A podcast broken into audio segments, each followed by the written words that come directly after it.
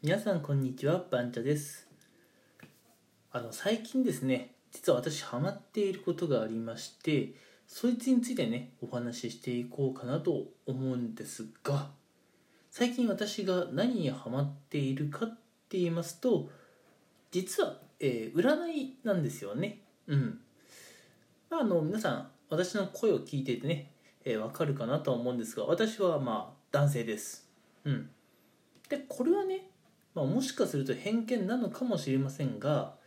やっぱ男性でねこう占いが好きな人ってなかなかいないんじゃないかなって思うんですね。うんまあ、偏見かも分かりませんけどね。うん、正直ちょっと前までの私だったら占いとかね、うん、そういったものを信じるのってやっぱりねこう女性の方が多いんじゃないかなっていうふうに、えー、私は勝手に思ってたんですけども、うん、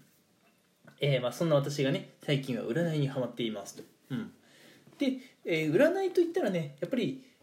かなり有名なのがね、えー、ゲッターズ、え飯田さんなのかなと思っていて、うん。まあ、実は私昨年からねあの引き続きなんですけどもゲッターで飯田さんが出されている「え五星三神占い」っていうねちょっと本を、え実は2年分連続で購入しました、うん、令和3年版とそれからねえー、2022年用、まあ、すなわち令和4年版のやつをね買いました。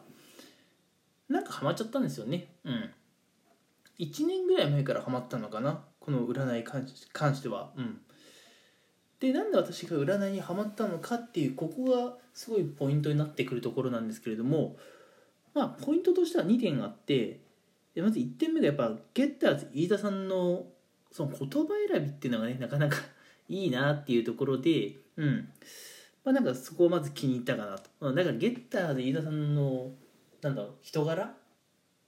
がまあなんかちょっと気に入ったっていうのがまず1点目で、うん。まあ、ちょ今回はね、そこは深掘りしないんですけれども、えー、私が占いにはまった2つ目の理由っていうのが、うん。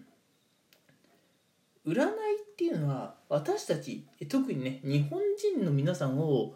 ポジティブ思考に変えてくれるそういう働きが実はあるんですね。うん。あ皆さんもね占いとかって、まあ、ちょいちょい見たことあると思うんですよ。それこそねゲッターズ飯田さんの占いの本を見たことがあるかもしれませんし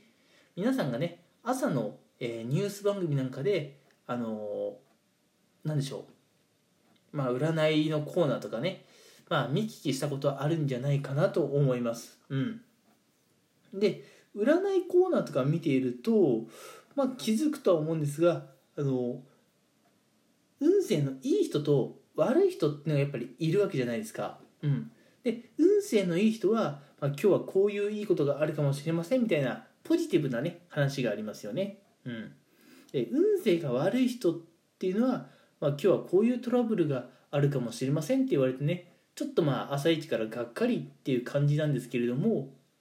占いとかってね面白いのはそっからなんですよ。うん。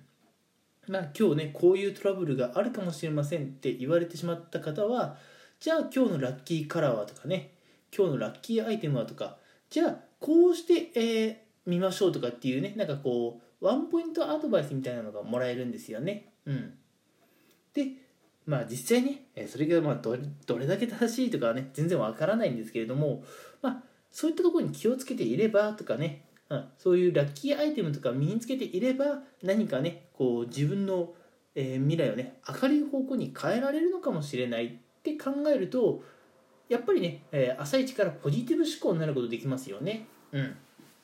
なんで占いって私たちね本当にポジティブ思考にしてくれるんです。うん、やっぱりこうネガティブ思考よりもポジティブ思考の方がね絶対いいと思います。いいことだらけだと思うんですよね。うん。でもちょっと残念な話なんですけれども特にね我々日本人はこう物事をねこうネガティブに捉える方が結構多いという話をね以前耳にしたことがあります。うん。まあ言うなら現実主義者っていうんですかね、うん、現実をちゃんと見てるっていうか、まあ、自分たちのね置かれている状況をちゃんと見ているんですが、うん、まあ自分たちのね置かれている現状とかをそれを、ね、ずっと見ていると、うん、なんかネガティブな方にねこう思考がいってしまうっていうのが日本人結構多いらしいです。うん、日本人の皆さんの現実ってどんだけ悲惨なんだよって思うかもしれませんが、うん、やっぱりね現実を見たり、えー、時としてね夢を見たりとかねあるいは気休めでこう気分転換して思考を変えてみるっていうのはね我々日本人には特に大事な要素かなと思います。うん、で我々日本人の思考を強制的にねポジティブ思考にしていくために私はこの占いっていうのはね非常に優れていると考えてます。うん、実際ねそのまあ占いとかで今日一日のね占いみたいのがどれくらい当たってるかって言われてると、まあ、正直そんなに当たってない気がします。うん、今日こんなトラブルがあるかもしれませんって言われた日に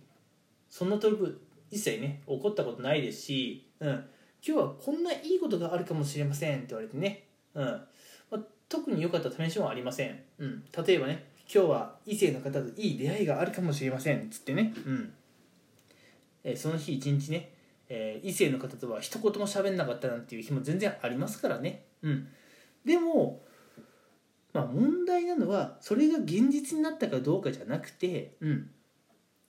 今日はなんかねまた新しい発見があるかもしれませんっていうふうにね言葉をもらってポジティブな思考になれたというそこが大事なんですよね。占いってそういうのを私たちに与えてくれるんですよ。うん。だからね私もね最近占いにはまってるんですよね。占いっていうのは私たちをすごいポジティブ思考に、うん、してくれます。ということでもしね皆さんが日頃の生活であのちょっとネガティブネガティブ思考に、ね、なりがちなんだよっていう方がいればね是非ねあの占いなんかをね、うん。まあ、そんなに信用しなくていいんです。信用しなくていいんですけど、えー、占いからね得られる言葉というのをね是非あの耳にしてほしいと思います、うん、